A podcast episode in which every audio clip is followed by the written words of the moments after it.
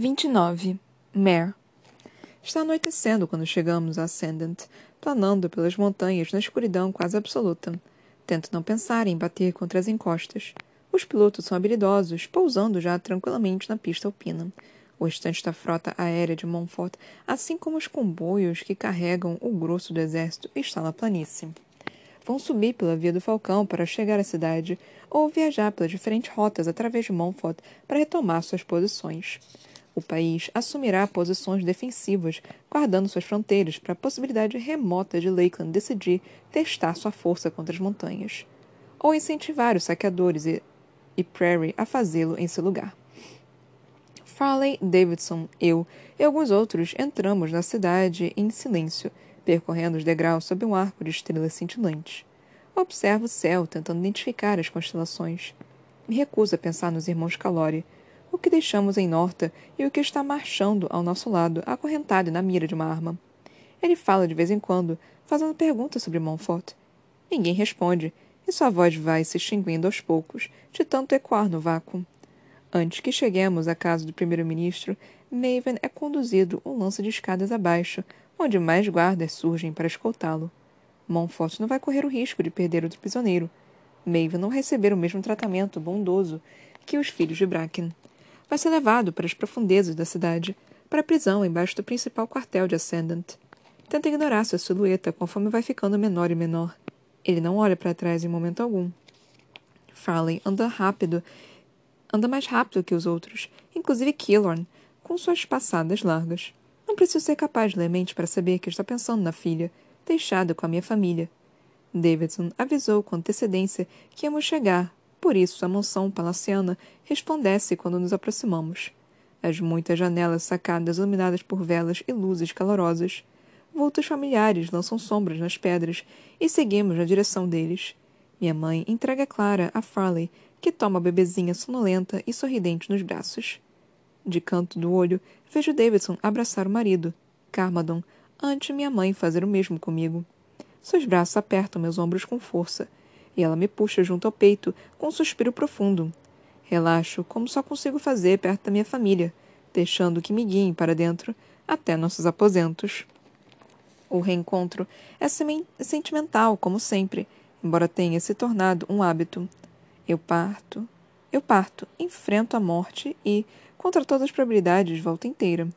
Sei que meus pais seriam capazes de me amarrar para me impedir de repetir esse ciclo se achassem que funcionaria mas confiam na minha capacidade de tomar minhas próprias decisões. Além disso, sou sangue nova, a garota elétrica. São poucas as amarras capazes de me prender. Por mais que queira ficar, a necessidade de seguir em frente, de continuar lutando, é sempre mais forte. Farley desaparece em seu quarto, com Clara nos braços e um sorriso exausto no rosto. Ninguém a detém. Precisa de tempo a sós com a filha, e todos ficamos felizes em proporcionar isso. Minha família vai para o terraço, ladrilhado, que está mais florido do que antes. Tramy andou ocupado. São lindas, digo a ele, apontando para um belo arranjo de botões brancos que caem pelo parapeito com uma cascata. Meu irmão senta numa cadeira com um sorriso tímido e Dissa se apoia no braço. Fico perto dele, satisfeita em me acomodar numa almofada lisa e macia. Mamãe ajudou, Tramy diz, apontando para ela. Na ponta do terraço, minha mãe faz que não. Seu cabelo está solto hoje. Estou mais acostumada às tranças e aos coques caprichados dela, que mantém sempre o cabelo preso. Apesar dos fios grisalhos, parece mais jovem assim. Só fiquei seguindo você em... com um regador, ela diz. Nunca considerei Ruth Barrow bonita. Como uma vermelha pobre poderia ser considerada bonita perto dos prateados. Mas Montfort conf... confere um brilho a ela, uma saúde que faz uma pele dourada cintilar. Até suas rugas parecem menores, aliviadas pela luz fraca da, lamp da lamparina. Meu pai parece melhor do que nunca, mais forte do que em palafitas. Ganhou peso onde precisa, com seus braços e pernas mais grossos, enquanto sua cintura afinou. Atribuo isso à nutrição, assim como à perna e ao pulmão reparados. Depois de me cumprimentar, ele assume seu silêncio rabugento de sempre, sentado numa cadeira perto de Brie. As semanas foram boas para todos, especialmente para Jason, seu cabelo vermelho escuro cintila como um óleo sob a luz fraca. Observo suas roupas. O uniforme de Montfort reutilizado. Os punhos e a gola estão cheios de bordados serpententes em fios coloridos, no formato de flores e raios roxos cintilantes. Estendo a mão para ela, passando os dedos em seu artesanato caprichado. Posso fazer um para você, se quiser, minha irmã diz, olhando para meu uniforme. O vermelho, agressivamente vivo na roupa da guarda escalate, a faz torcer o nariz. Talvez deixe um pouco mais discreto, ela murmura, gesticulando de leve. Dar a você alguma coisa melhor do que medalhas.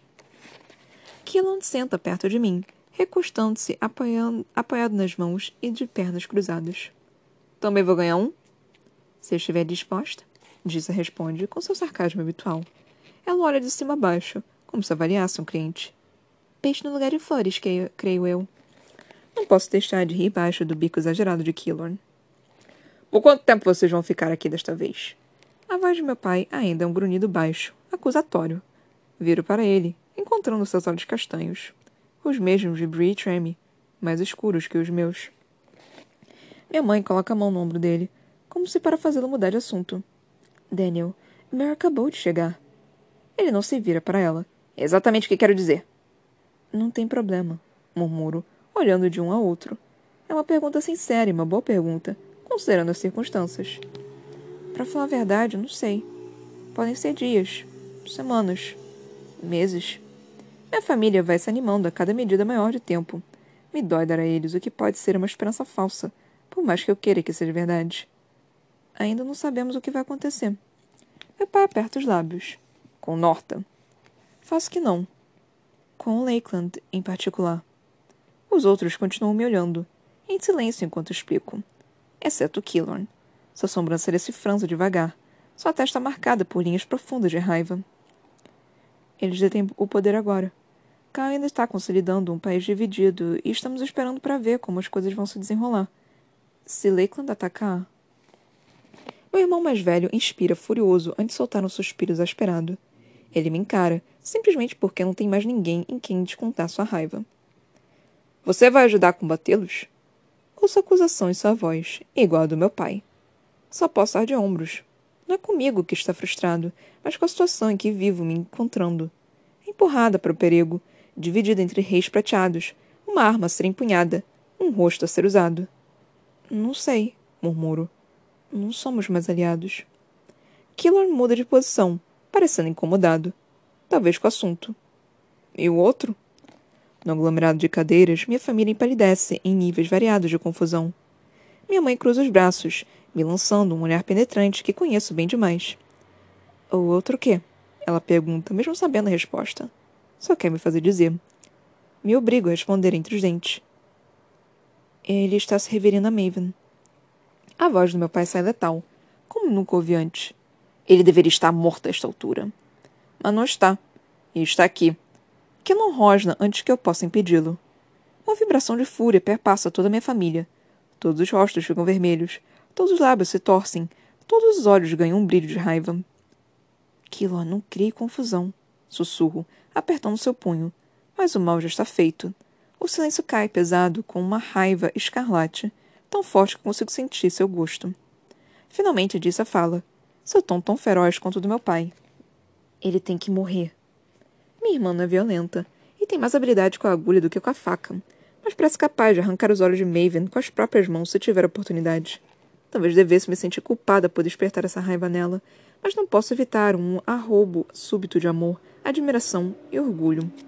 Meus irmãos acenam devagar, concordando com o sentimento. Talvez já estejam tramando alguma tentativa tola de entrar na sala de Maven.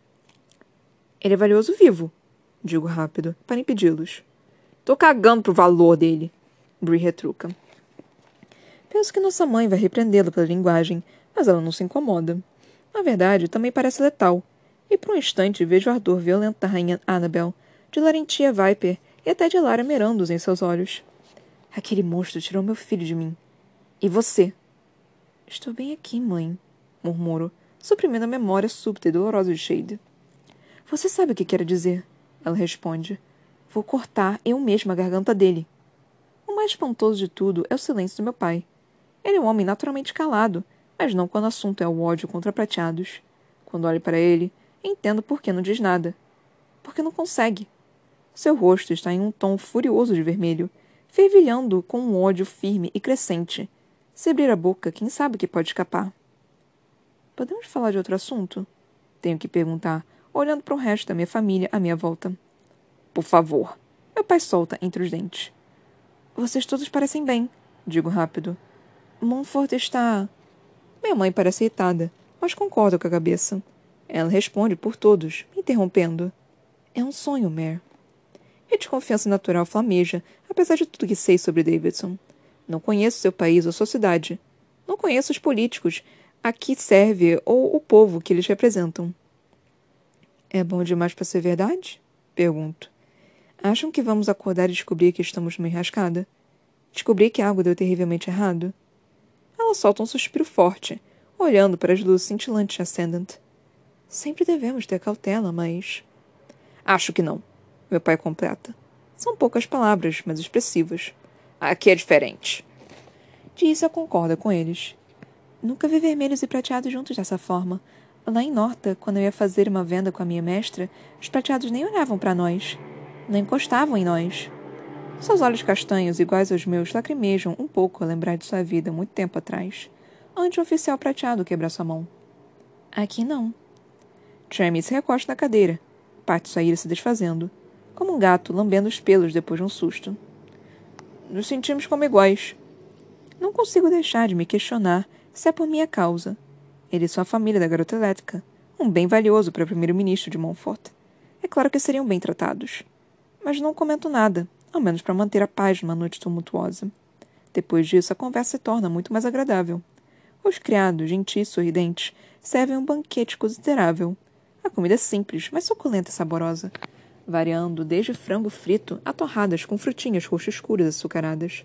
A refeição é mais para mim e Killorn, mas Brie e Tremmy se servem de porções inteiras.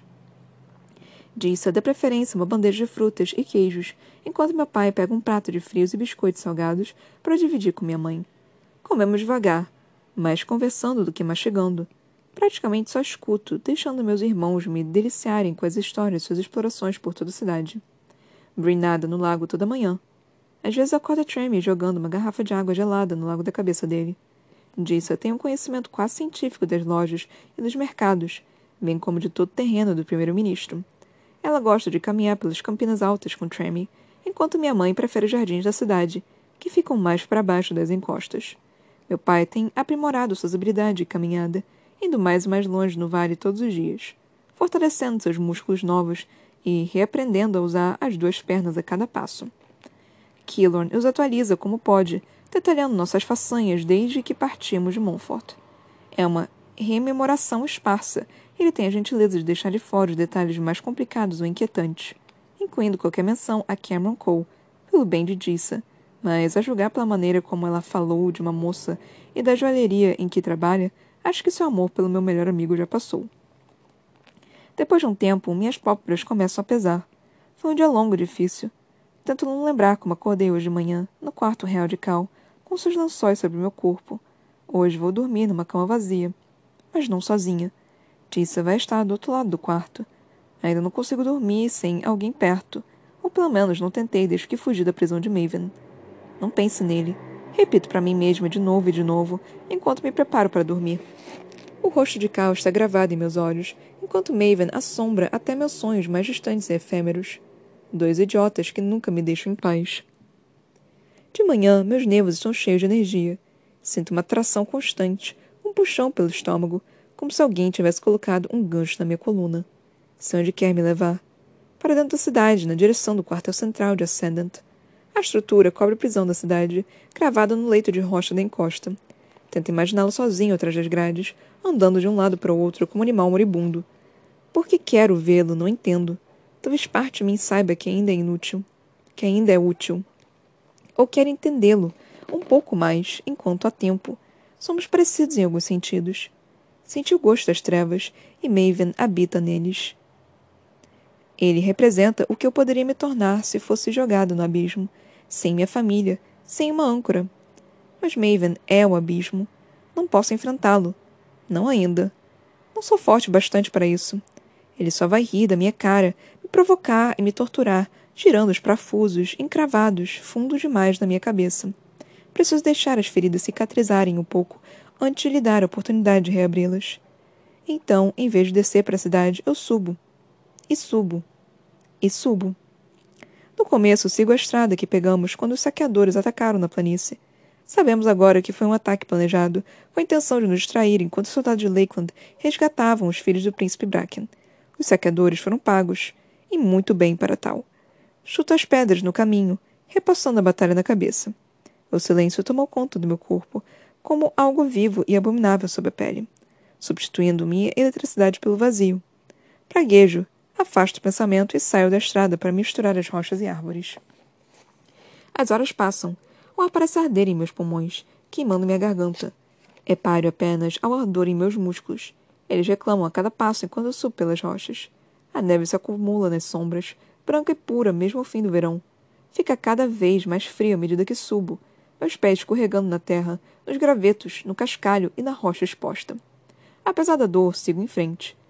Córregos finos escoam, descendo pela encosta para formar o lago lá embaixo.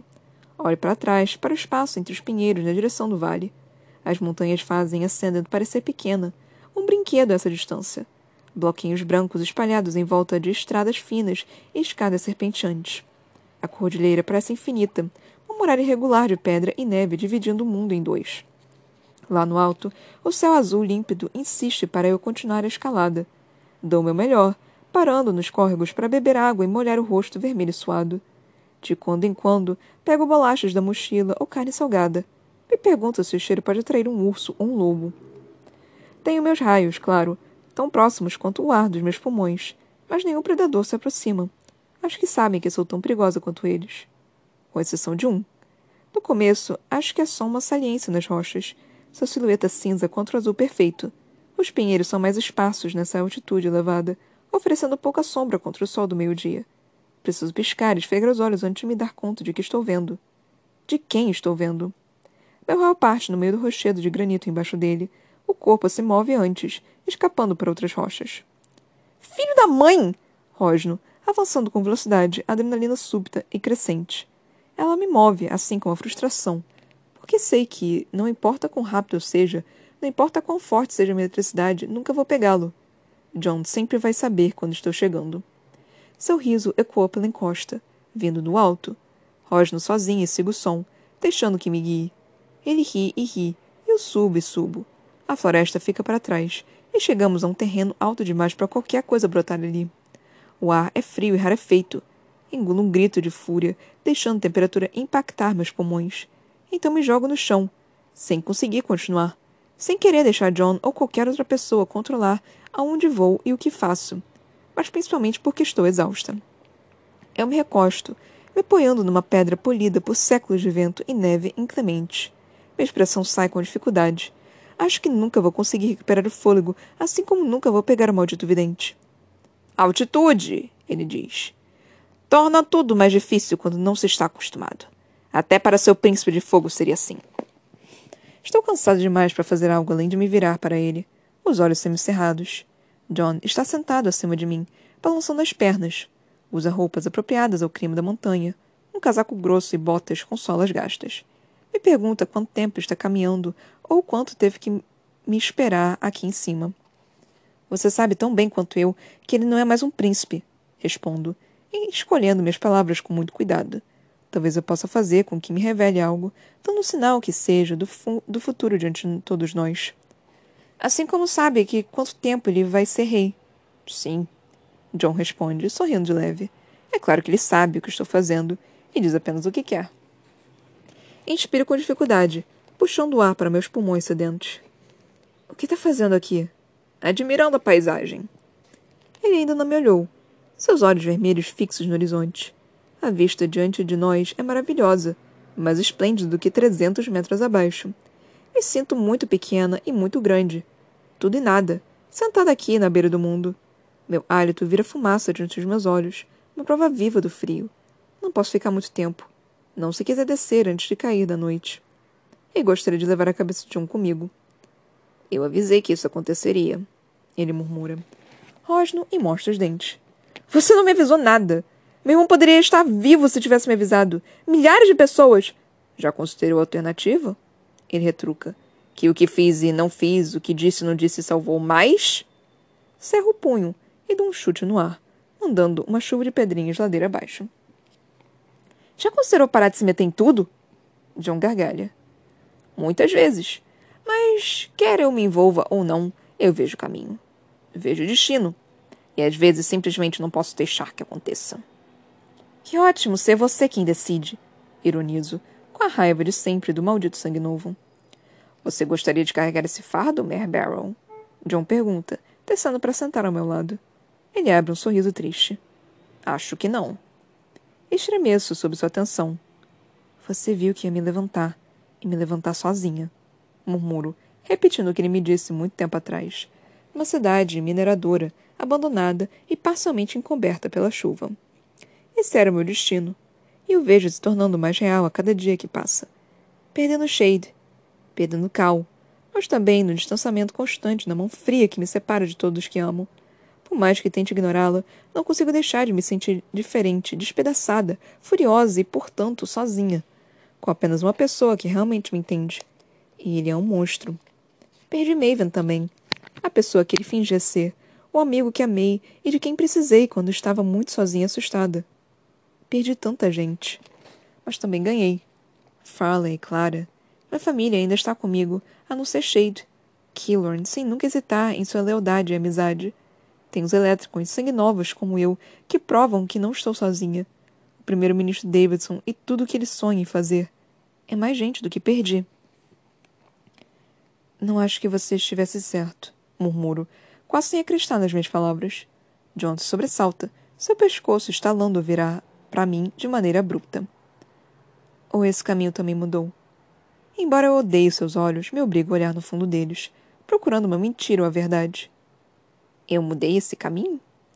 Ele pisca devagar. Você não mudou nada. Minha vontade é dar uma cotovelada nele, seja na garganta, na barriga ou no crânio. Em vez disso, me jogo para trás, inclinando a cabeça para olhar para o céu. John observa, rindo baixo. Que foi? Rosno, virando os olhos para ele. Se levantar. Ele murmura, apontando para o vale a milhares de metros lá embaixo. Depois aponta para o meu peito.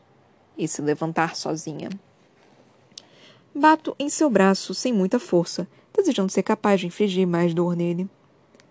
Sei que você não estava falando de escalar uma montanha, resmungo. Não apenas um relâmpago, mas uma tempestade. A tempestade que vai engolir o mundo inteiro. Ele gira o corpo e volta os olhos para a cordilheira, sua expressão virando fumaça no ar frio. Quem sabe do que eu estava falando? Você sabe! E vou guardar esse peso só para mim, muito obrigado. Ninguém mais precisa dele. Você parece gostar de comandar nosso destino. Mordendo o lábio, considero minhas opções de novo. Uma sugestão de John pode ser infinitamente valiosa ou devastadora, me lançando em um caminho escolhido por ele, mas tenho que correr o risco e analisar o que ele diz com muita cautela. Mais alguma escolha de palavras que esteja disposto a oferecer? Um empurrãozinho? Canto de sua boca se ergue, mas seus olhos hesitam, quase tristes. Seu amigo é melhor na pesca do que você. Inspiro fundo, produzindo um leve assovio. O que você sabe sobre Killorn? Pergunto, minha voz subindo uma oitava. Killorn não é ninguém para John, ninguém nos grandes movimentos dos reinos e do destino. Ele não deveria ocupar um centímetro da cabeça do vidente, não em comparação com as coisas terríveis e perigosas que existem lá dentro. Tento pegar seu braço, mas ele se afasta habilmente. Seus olhos vermelhos me encaram, como gotas gêmeas de sangue. Ele é o catalisador de tudo, não? De sua parte nisso tudo, ao menos, John diz. O pobre amigo condenado ao recrutamento, tendo apenas você para salvá-lo. Suas palavras são lentas, metódicas, deliberadas. Não me dão tempo de montar as peças dessa parte do quebra-cabeça. Não quero entender, não quero aceitar o que está bem diante dos meus olhos. Minha vontade é matá-lo, quebrar sua cabeça nas rochas. Mas não me movo. Porque não podia, ser, podia mais ser aprendiz, digo trêmula. Porque seu mestre morreu. Porque seu mestre caiu. Não uma pergunta. John sabe exatamente o que aconteceu com o velho Cully, o pescador para quem meu melhor amigo trabalhava. Um homem simples, preco precocemente grisalho, com o resto de nós. Lágrimas enchem meus olhos. Sou uma marionete há tempo demais, mais do que achava possível. Você o empurrou. Eu empurro muitas pessoas de muitas formas diferentes. Você empurrou um homem inocente para a morte? Pergunto furiosa. Algo se altera nele, como se o interruptor tivesse sido acionado. O foco muda. John se recompõe e funga, a voz subitamente clara, mas vigorosa, como se estivesse dirigindo a uma multidão de soldados, e não apenas a mim. Lakeland vai atacar Archon em breve, ele diz. Em algumas semanas. Ele está se preparando neste exato momento, treinando seus exércitos além da perfeição. Tiberias Calor está fraco, e eles sabem disso. Não tenho coragem nem ânimo para discutir. John tem razão. Se conquistarem a cidade, Tiberias nunca vai reconquistar Norta. Nem neste ano, nem no próximo, nem daqui a cem anos. Cerra os dentes. Você pode estar mentindo. Ele me ignora. Se a capital cair para a rainha de Lakeland, a estrada será longa e sangrenta, pior do que tudo que você já viveu antes. Em seu colo, ele entrelaça os dedos, que ficam pálidos contra o cinza das roupas. Mal consigo ver o fim desse caminho, mas sei que é terrível. Não gosto de ser um peão nas suas mãos. Todo mundo é um peão de alguém, Mare, consciente ou não. E você é o peão de quem? Ele não responde, apenas ergue os olhos para o céu frio e cristalino. Com um último suspiro, se levanta, deslocando pedrinhas com o movimento. É melhor você ir, ele diz, apontando montanha abaixo. Para passar sua mensagem adiante? Retruco, com a voz cheia de ódio. Receber ordem de John é a última coisa que quero agora, mesmo se ele estiver certo. Acho que preferiria morrer congelada a lhe dar a satisfação. Para evitar aquilo, ele aponta para o norte com o queixo, onde as nuvens se unem entre os picos. As tempestades se movem rápido aqui em cima. Consigo aguentar tempestades. Faça como preferir. John responde, dando de ombros e apertando o casaco à sua volta. Não vamos nos ver mais, Mare Barrel. Lanço um olhar de desprezo para ele. Ótimo! John não responde. Ele se vira para continuar a escalada. Observa sua figura ficar cada vez menor, uma incisa contra a pedra cinza até desaparecer. Me levantar e me levantar sozinha. A tempestade rebenta no cume assim que entra sob proteção da floresta, escapando do vento, uivando e da chuva congelante. A descida dói quase tanto quanto a subida, meus joelhos estalando com o impacto duro de cada passo. Preciso tomar cuidado a me concentrar bem onde piso, para não quebrar o tornozelo nas pedras, soltas e nos galhos caídos sobre a trilha. Lá de cima, no alto da montanha, vem um estrondo grave de trovão. Tão vivo quanto meu co coração pulsante. Chego a Ascendant assim que o sol começa a afundar atrás dos picos do outro lado do vale.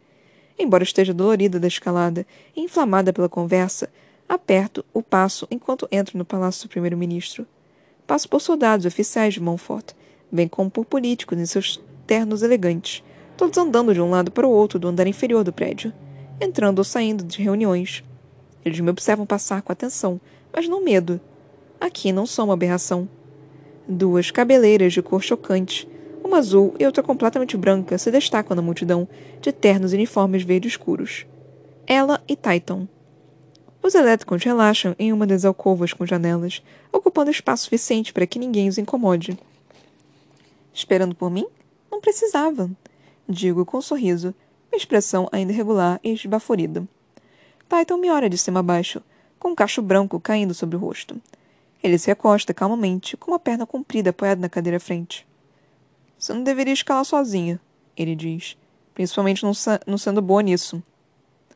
Você deveria passar mais tempo com meus irmãos, Titan, respondo com sarcasmo. Eles são melhores em tirar sarro de mim do que você.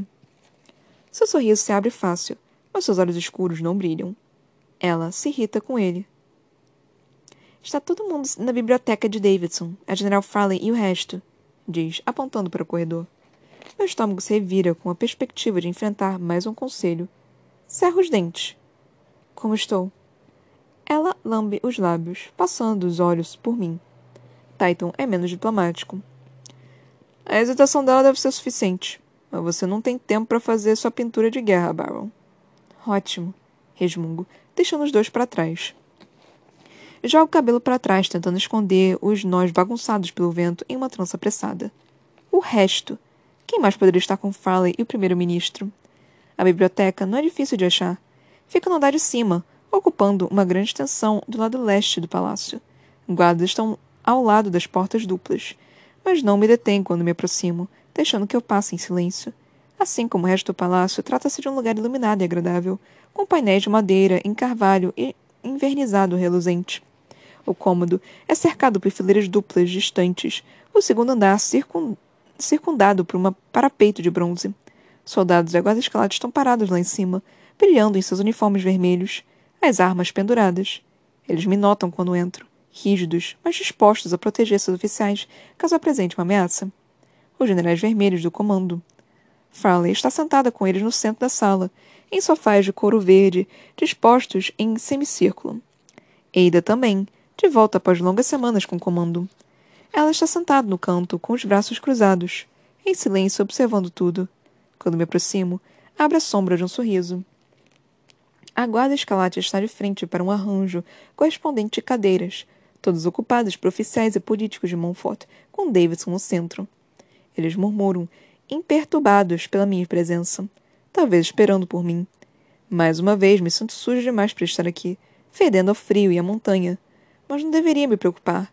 Os generais do comando estão tão desgrenhados quanto eu, se não mais.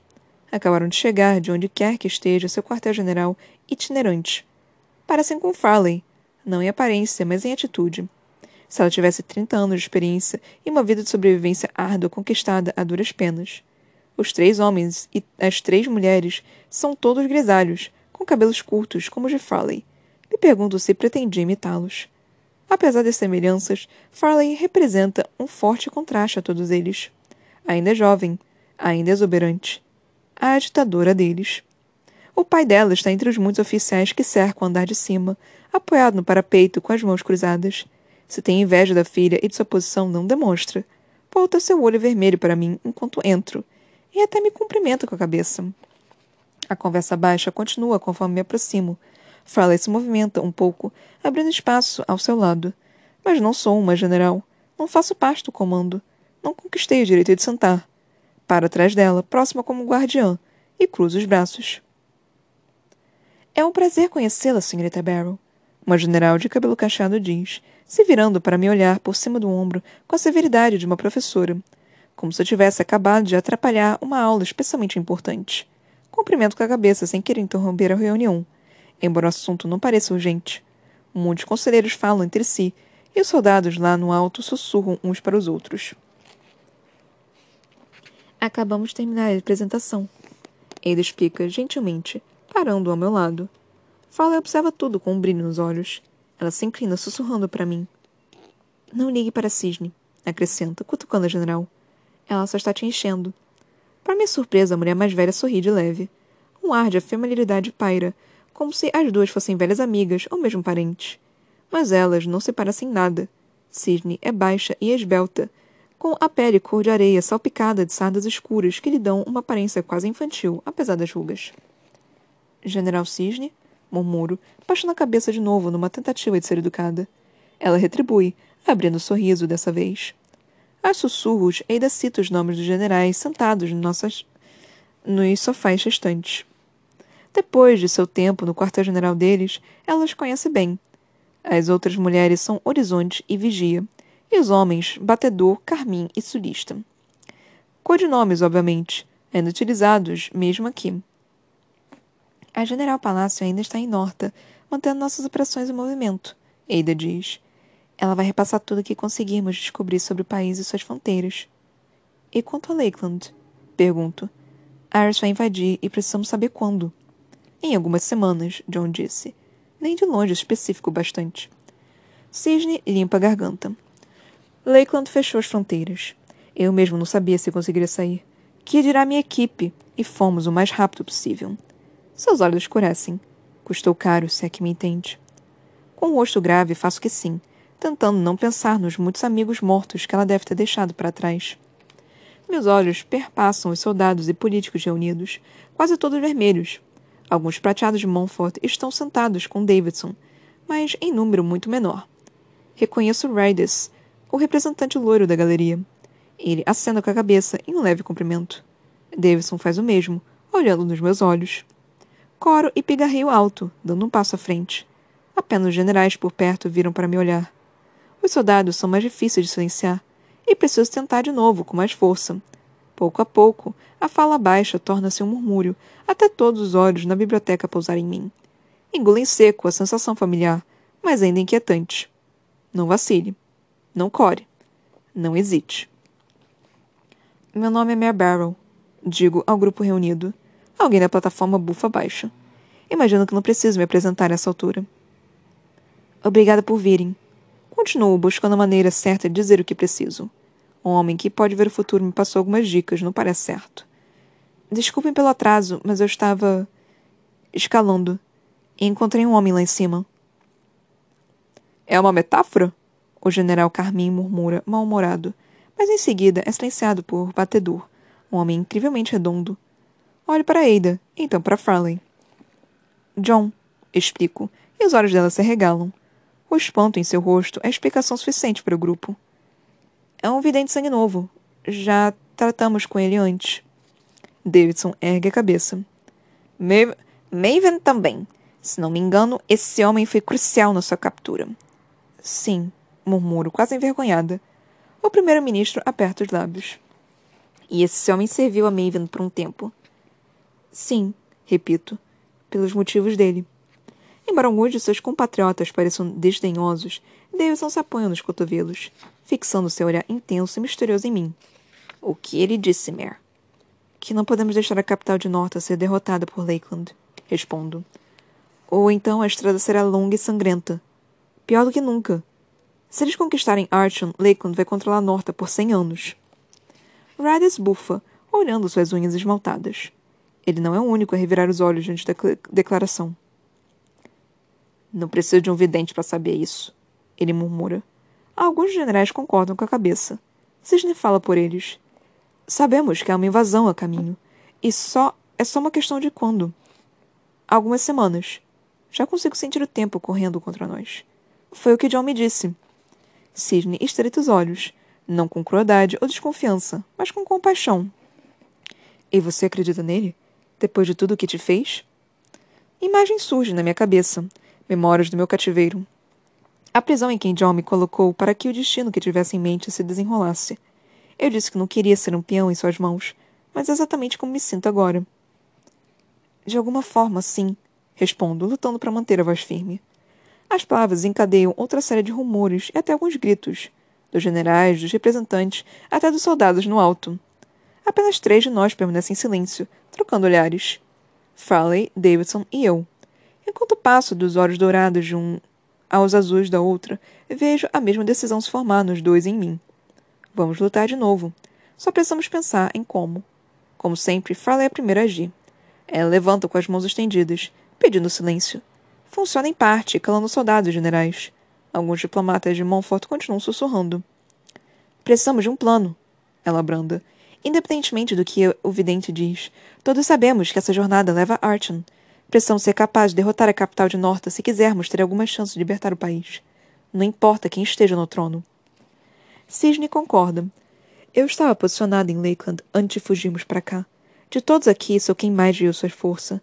Se a Genie Signet conquistarem a cidade antes de nós, vai ser quase impossível conquistá-la. É do nosso interesse lutar contra o inimigo mais fraco. Cal. Nunca pensei nele como parte mais fraca, mas é verdade.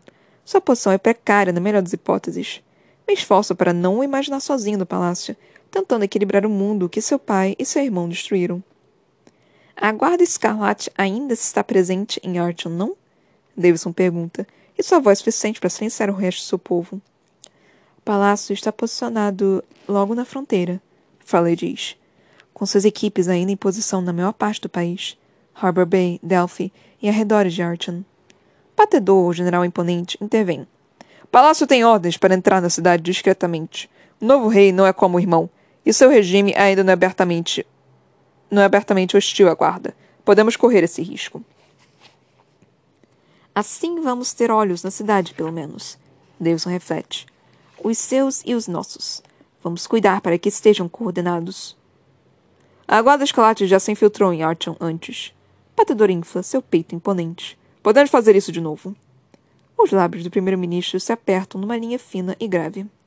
Mas não dessa forma, ele diz. É perigoso demais pelo ar, agora que Cal tem toda a frota aérea com ele. Não podemos enfrentá-la por terra e não podemos despender do fato de surpresa, como fizemos no casamento de Maven. Nem nos túneis, Falei murmura, pensando em um golpe que fracassou antes mesmo de começar. O rei Maven fechou todos. Nem todos, Falo rápido. Os outros me encaram, os olhos duros e ansiosos. Vi o trem de Maven, seu plano de fuga. Passa bem embaixo da Casa do Tesouro e há outras entradas sob o palácio. Ele o usava para sair da cidade sem ser visto. Posso apostar que deixou alguns túneis intactos, ao menos para uso próprio. Com um impulso, o batedor se levanta. Ele é surpreendentemente ágil para seu tamanho e sua idade. Posso comunicar palácio e pedir que comece a investigar. E... a investigar. Eida, você tem as plantas da cidade na cabeça, não? Sim, senhor. Ela responde rápido. Não consigo imaginar o que não tem em sua mente perfeita. Batedor abaixa o queixo. Entre em contato com o palácio pelo rádio e ajude a guiar seus agentes. Sem hesitar, Ada assente. Sim, senhor, diz, já saindo da biblioteca. Farley cerra os dentes e observa aí. Em seguida, me olha de soslaio. Temos tempo para isso? Provavelmente não, murmuro. Se ao menos John tivesse sido mais preciso em seu maldito alerta. Mas isso deixaria as coisas fáceis demais. Não é o seu estilo. Então o que podemos fazer? Farley insiste. Sinto uma dor súbita nas têmporas e aperto a ponte do nariz. De manhã, escalei uma montanha para me afastar de Maven mas é claro que meus esforços apenas adiaram o inevitável. E o necessário. Bom, acho que podemos perguntar. Sem Julian para extrair uma confissão dele, nem algum murmurador sangue novo ou não, o interrogatório de Maven Calori se constitui em uma batalha mútua envolvendo força de vontade e maquinações. Embora Montfort tenha prateado de sobra, nenhum é capaz de arrancar a verdade de alguém usando suas habilidades. A menos que o façam por meio da dor. Antes de Maven ser trazido, Titan entra na sala com o rosto duro, acompanhado por um oficial.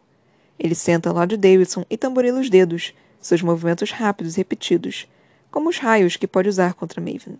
Sua habilidade é muito mais precisa do que a minha, capaz de levar um corpo aos limites sem destruir nada que não possa ser reparado. A sala está num silêncio mortal, esvaziada dos soldados lá no alto, bem como da maioria dos representantes de Montfort. Davidson e os generais da guarda são inteligentes o bastante para não dar um público a Maven. Ele sabe representar bem demais, mentir bem demais. Eu me sento espremida entre Farley e o braço do sofá. Ela é mais larga do que eu, mas fico grata pela proximidade. Pensar em Maven ainda gela meu sangue. Em Archon, ao menos, havia Cal para dividir a atenção dele. Sua obsessão e sua fúria. Agora sou só eu. Muitos guardas o acompanham, meia dúzia pelo menos soldados de Montfort e da Guarda Escalate, armados até os dentes com pistolas de suas habilidades. O antigo rei adora a atenção e a necessidade dessas precauções, sorrindo de leve enquanto guiam para a biblioteca. Seus olhos frios percorrem o cômodo rapidamente, notando as janelas, os livros e as pessoas à espera. Não desvia o olhar. Devo admitir que não esperava vê-lo de novo, primeiro-ministro. Ele diz, tirando os olhos de mim. Imperturbável, Davidson não reage, mantendo o rosto imóvel e neutro. Tampouco imaginei que colocaria os pés na misteriosa região selvagem de Montfort. Mas não é tão selvagem assim, é? Não tanto quanto o senhor gostaria que acreditássemos. É selvagem o suficiente, penso, lembrando nossa batalha com uma manada de bisões. Fui ensinado que seu país era uma terra de prateados assim como a minha, embora dividida por muitos reis e lordes, como meus instrutores estavam enganados. Maven continua, virando-se de leve enquanto fala. Talvez esteja contando quantos somos. Os sete generais do comando, em número igual, e Davidson e os representantes de seu governo e de seu exército. Ele para quando avista Raiders, visivelmente prateado, com sua pele de tom frio. Que interessante, ele murmura.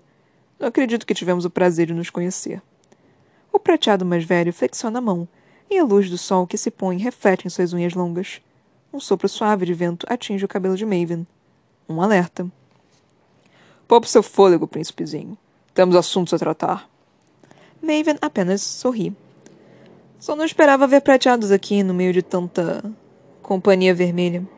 Bufo, cansado das suas táticas evasivas. Você mesmo disse que não sabe nada sobre este lugar. Digo. Maven se volta para mim, com ódio no rosto, mas eu ignoro.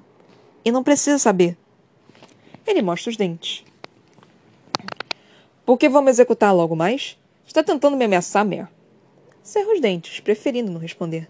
Uma ameaça vazia. Se fosse me matar, já teriam feito isso. Sou mais valioso vivo. Para você e para sua causa. A sala fica em silêncio. Ah, não se façam de tímidos, Maven zomba. Enquanto eu respirar, sou uma ameaça ao meu irmão. Assim como ele é para mim. Suponho que esteja reunindo lealdades agora, convocando as grandes casas de Norton. tentando conquistar aqueles que juraram lealdade a mim. Algumas ficarão ao seu lado, mas as outras? Devagar, ele acena negativamente com a cabeça, estalando a língua como uma mãe dando bronca. Elas vão sentar e esperar. Vou lutar contra ele.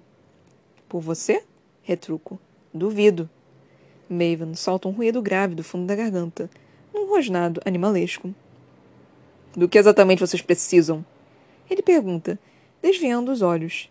Maven se move com elegância, girando sobre os calcanhares para encarar o resto do aposento.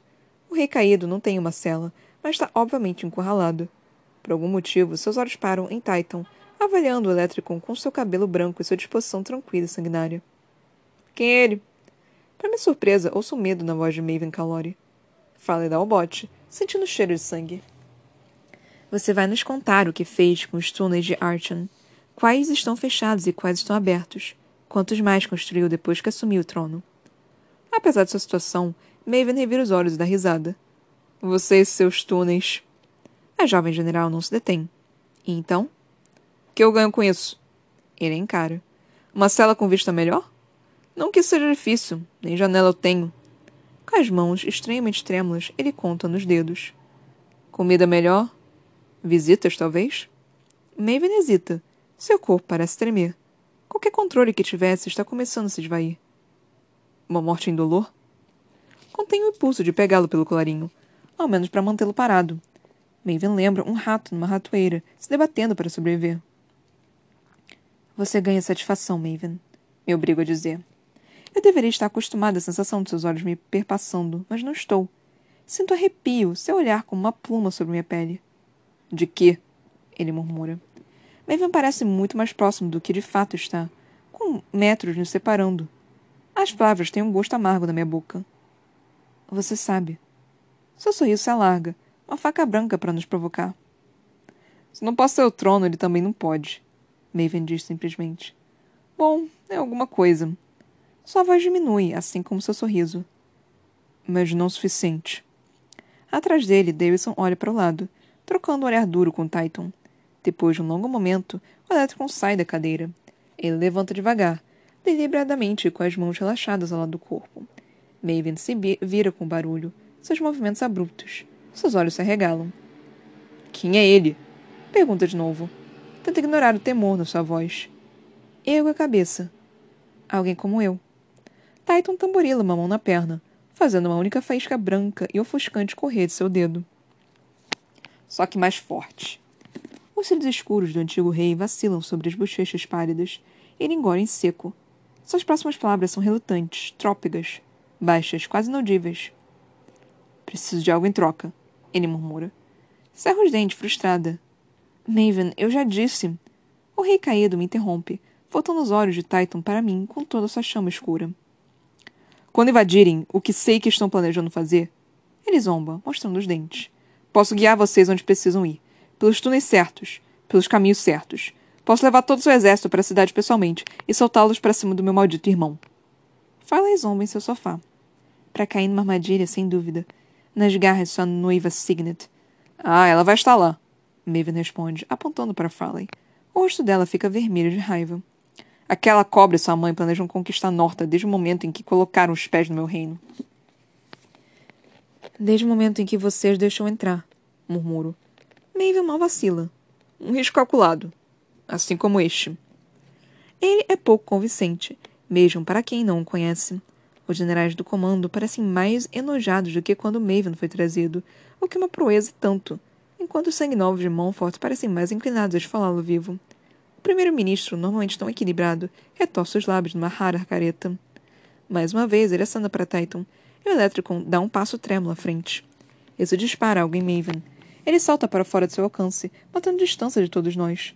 Os tremores voltam com força, mas seus olhos estão inflamados, em chamas, sem medo. Acham que não consigo mentir sentindo dor? Ele rosna, sua voz ecoando pela sala. Acham que já não fiz isso milhares de vezes? Ninguém tem uma resposta para ele, muito menos eu. Tento não reagir, não lhe dar a satisfação de ver uma emoção minha. Falho terrivelmente, sem conseguir manter os olhos abertos. Por um breve momento vazio, não vejo nada além de escuridão e tento não pensar em Maven. Em suas palavras, no que sua vida foi e continua sendo. E em como todos sofremos por causa dele. Espero que os outros não tenham piedade. Que tirem dele o que precisamos, com tortura, com eletricidade e dor. Será que vou ter forças para ver? Até Farley vacila. Ela encara Maven, tentando entendê-lo, avaliando o risco e o preço. Ele olha nos olhos dela, sem vacilar. Farley pragueja abaixo. Dessa vez ele está falando a verdade. Maven Calore é nossa única chance.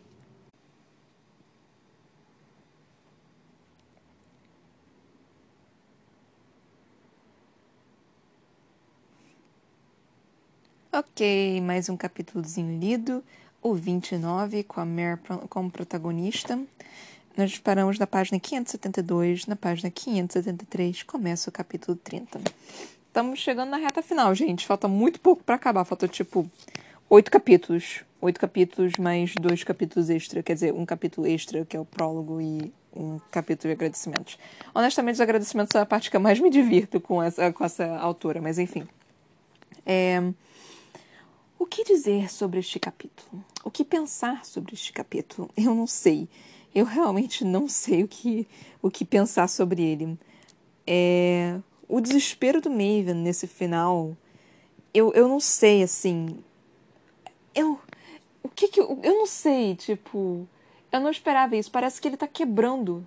Parece que ele realmente tá quebrando. Parece que ele não ele não tem mais por que mentir ou trair ou fazer qualquer coisa. E ele tá simplesmente desistiu quase. Eu, eu sinto quase isso do vindo dele nesse momento. Ok. E John apareceu finalmente depois de 200 anos. A Mare sempre reclamava de, tipo, falava dele, né? Tipo, não, John, John, John. E eu só, hã, John. É, eu não lembro se. E uma coisa que me incomodou é, na, na questão do, da narração. Eu não lembro se o Titan chegou a aparecer nesse livro. Mas eu senti quase que, tipo, ah, não, Titan, tá, é, a, o raio dele é um pouco mais forte do que meu, não sei o que.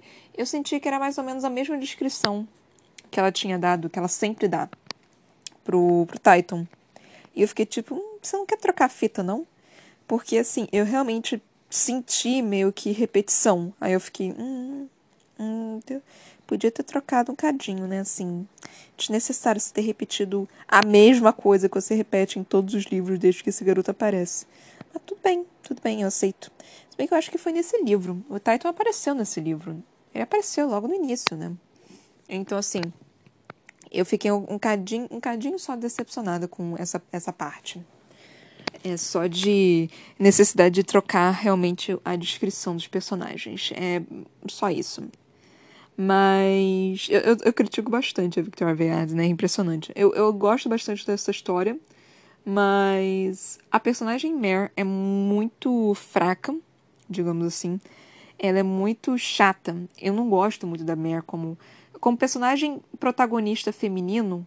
Ela é bem fraca. Se a gente levar em consideração as outras que nós tivemos, tipo Katniss Everdeen, é, Aileen, Aileen eu esqueci o segundo o, o último nome dela.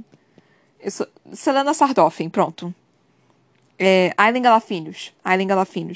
Nós tivemos Aileen Galafinhos, Selena Sardoffen, Katniss Everdeen. Mano, essas sim são putas protagonistas femininas fodas.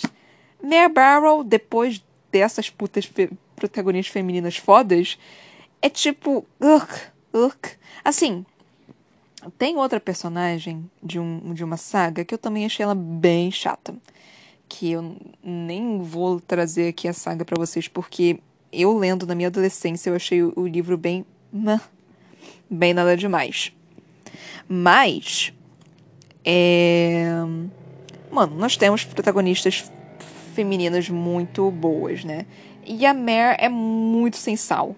Até a, a Bella de, de Crepúsculo consegue ter mais sal do que ela, gente. E a Bella é uma personagem que realmente não tem nada, basicamente. É, eu, eu gosto da Bella, eu realmente gosto dela, eu acho ela uma personagem interessante. No livro ela é bem mais interessante do que o, o no filme. A Anastácia, de 50 Tons de Cinza, consegue ter mais sal do que ela. A Anastácia consegue ter menos sal do que a Bella. Mas a Mer, a Mer consegue ter menos sal do que essas duas. Que puta que me pariu. É, é, é impressionante. Cara, a, a Mare, a Mare tem tudo para ser uma personagem foda. Só que ela, ai, ela, ela é muito apagada, não sei, não sei dizer. Ela conseguiu crescer, ela realmente, ela teve um desenvolvimento interessante, ela realmente teve um, um crescimento durante toda a jornada dela nessa saga. No, no, primeiro livro, ela é insuportável de chata. Então, assim, eu, eu realmente estou relativamente orgulhosa dela. Mas ela continua sendo fraca, sabe? É, tipo, é o início. É, é como se fosse realmente o início. O de uma personagem feminina e não o final. Ela é como se eu estivesse vendo o, o despertar dela neste momento, sendo que isso aconteceu no primeiro livro. E foi bem ruim no primeiro livro. Enfim. Nós tivemos a Mare conversando com o John. É, eu sempre achei relativamente engraçado que a Mare tivesse uma raiva tão grande pelo John, sabe? Pelo, pela morte do Shade, porque ele sabia que o Shade ia morrer. Só que eu, eu sempre fiquei com a questão lógica na minha cabeça, tipo, mano, o John pode ver absolutamente tudo, tipo, literalmente tudo que vai acontecer se ele eu acho eu realmente acredito que se ele pudesse salvar o Shade de alguma forma ele teria salvado. Eu realmente acredito ou eu gostaria de acreditar nisso. Porque sei lá eu, eu realmente acredito que hum, a morte dele era necessária pro desenvolvimento da, da Mary, do crescimento dela e tudo. Então eu realmente acho que foi necessário justamente tipo, pelo melhor fim, né? Pelo... É tipo o Vingadores Ultimato, é, Guerra Infinita, não sei, o último que saiu. E o. Qual é o nome dele? O Doutor Estranho vê mil e um finais diferentes e só tem um que eles ganham. Só que mesmo assim eles têm que acabar virando pó. E tem que esperar tudo. E no final das contas acontece o que aconteceu. Não vou falar o spoiler aqui porque senão pode ser, ser que um ser humano esteja absurdamente atrasado. Aí acontece o que aconteceu. Mas foi o melhor final, sabe? Não, senão não, não ia dar certo, senão todo mundo ia morrer. Então, uma pessoa teve que morrer, uma pessoa teve que sacrificar, ou algumas, né? Porque foram mais de uma, porque tivemos também vários sangue novos também que morreram, para muito mais conseguir sobreviver eu, eu, consigo entender isso. Tipo, eu gosto disso? Não, nem um pouco. Tô feliz que o Shade morreu? Não. Ele era o personagem mais legal dessa porra desse livro. Então, é, o, Shade era, tava inclusive antes do Maven. Só que aí o Shade morreu e o Maven tava. aí o Maven acabou ganhando lugar. Mas enfim. É, então, eu, eu consigo entender isso. E eu consigo entender a raiva da Mare também, tipo, de, de, perante o John. Mas enfim.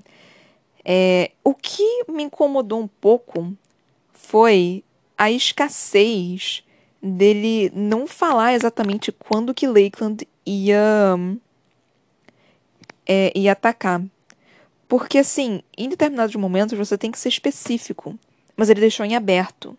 Deixar em aberto significa muitas variantes. E eu não sei exatamente o que, que ele está querendo com essas variantes pode acontecer muita coisa nesse tempo. Se ele quer realmente um final, um final bom, ele tinha que ter dito, vai acontecer tal dia, tal hora. Tipo, não precisava nem ser tão específico. Mas eu não entendi, não compreendi, não gostei dele não ter dado uma data certa. Talvez essas variantes sejam importan importantes para ele, mas não sei, eu, eu, eu, eu não gostei, eu não, não engoli, não engoli essa. Me parece mais uma questão da, da Victoria Veart querer causar um pouquinho de ansiedade pra gente, mais do que o, o John realmente saber ou não o que, que vai acontecer.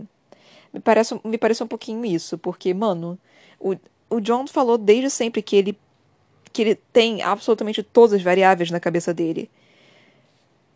Mas deixar em aberto me parece perigoso demais. Enfim. Aí nós tivemos a conversa com o Maven, né? Tipo, a, e eu, eu não sei, mas alguma coisa me deixou incomodada nessa parte com o Maven, dele estar tá se desmoronando completamente. Alguma coisa me deixou bem incomodada com isso. Mas, enfim, né? Fazer o quê? E é isso que eu tenho para falar no momento, até porque meu tempo acabou. É... Então, gente, compartilhe esse podcast, por favor, se possível. Eu agradeceria muito se vocês pudessem fazer isso. Até a próxima. Beijinhos e tchau, tchau.